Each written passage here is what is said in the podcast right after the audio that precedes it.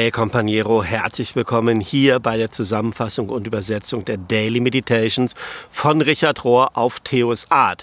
Und im Moment ist Theos Art auf Reisen im Van auf einem Mini-Sabbatical, weshalb ich nicht die ganzen täglichen Meditations übersetze, sondern nur in Anführungsstrichen den Weekly Summary, den das CAC auch anbietet, den übersetze ich dir und sage dir ein paar eigene Sachen dazu. Und diesmal sind es ein paar eigene Sachen, denn die Meditations, die sind überschrieben mit ähm, Reifen mit dem Alter. Reifen im Alter oder mit dem Alter. Sie sind vom 18. September bis zum 23. September. Und dieses Thema älter werden finde ich super spannend, auch von Richard. Ich erinnere mich noch, er hat ja ganz viel gemacht über erste und zweite Lebenshälfte und sagt dann immer, die zweite Lebenshälfte ist die Hälfte des Abstiegs, des Loslassens. Und ich weiß noch, als ich das das erste Mal gehört habe, bei der Initiation, da war ich 39 oder 40 Jahre alt, dachte, was, jetzt werde ich initiiert in die zweite, ich habe doch gar nicht angefangen, jetzt soll ich schon loslassen wieder. Und es fühlte sich ganz, ganz komisch an. Und dann dachte ich auch, aber Richard macht das ja auch nicht. Der schreibt ja ganz, ganz, ganz, ganz viele Bücher. Das ist ja nicht loslassen. Also irgendwas muss da anders sein. Ich habe ein paar eigene Gedanken mir im Laufe der Zeit gemacht und auch von Richard noch ein paar Sachen dazu gelesen, bruchstückhaft immer. Und deshalb bin ich jetzt gespannt, was in dieser Woche kommt über das Thema reifer werden im Alter. Und dann gucken wir mal, was sie schreiben, Richard und die anderen. Und am Sonntag äh, fängt Richard an zu schreiben und sagt, dass altes Alter, Old Age, also älter werden, als solches ist fast immer verbunden mit einem kompletten Changing of Gear, mit einem äh, Verändern der Ausrüstung und der Motoren ähm, und all den Dingen und Gerätschaften, so nennt er das, die wir in der ersten Hälfte des Lebens benutzt haben. Und es passiert nicht ohne so langsames Realisieren, ohne ein inneres Ruhigwerden auf der einen Seite, auf der anderen Seite eine Menge innerer Widerstand und Verleugnungen und Zurückweisung, sagen, so wird das nicht bei mir. Und graduell, allmählich ein Aufgeben, ein Hinein sich aufgeben in diesen Zustand des Älterwerdens.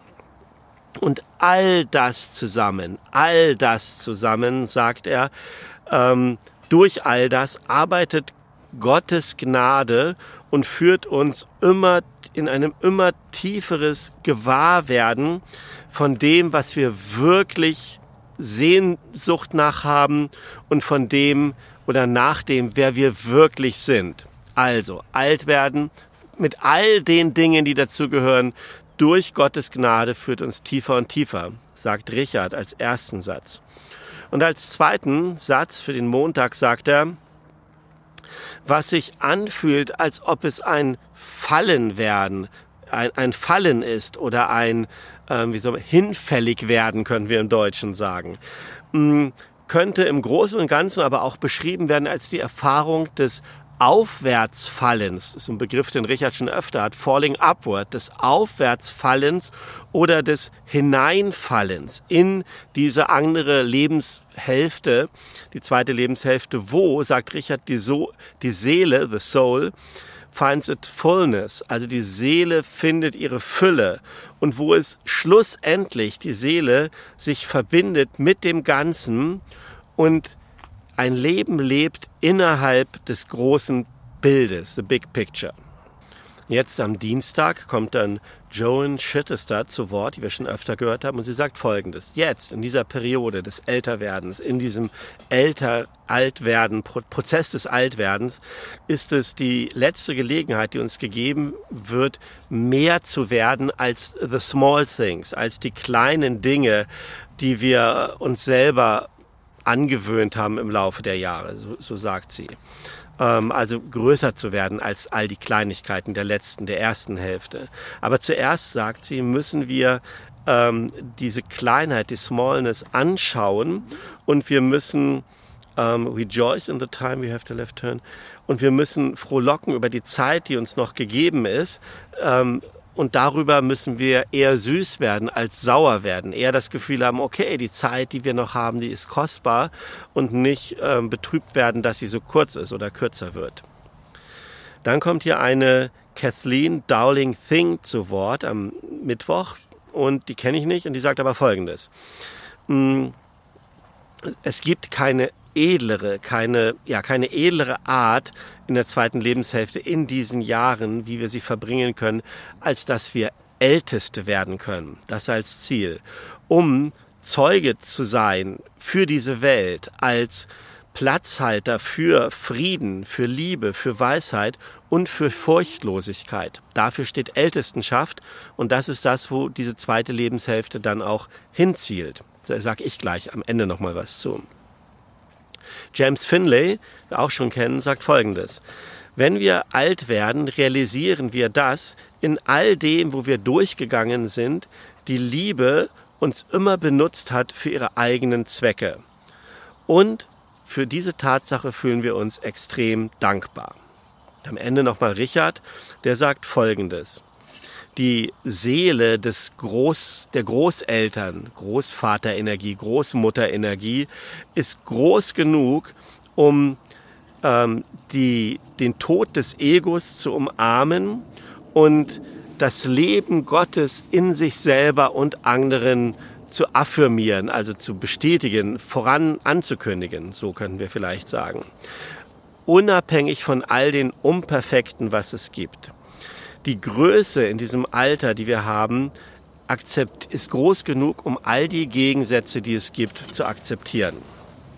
Das sind also die. Ähm, hi.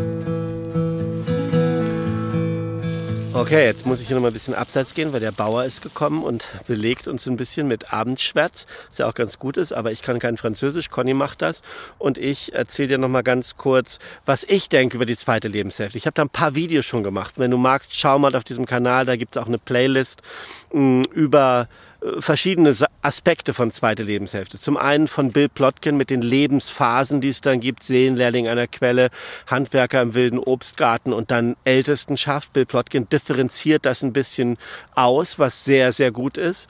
Und dann habe ich selber mal so ein schönes Bild gehabt über die zweite Lebenshälfte, was Absteig, Abstieg bedeuten könnte. Und ich habe es verglichen mit Surfen, mit Wellenreiten.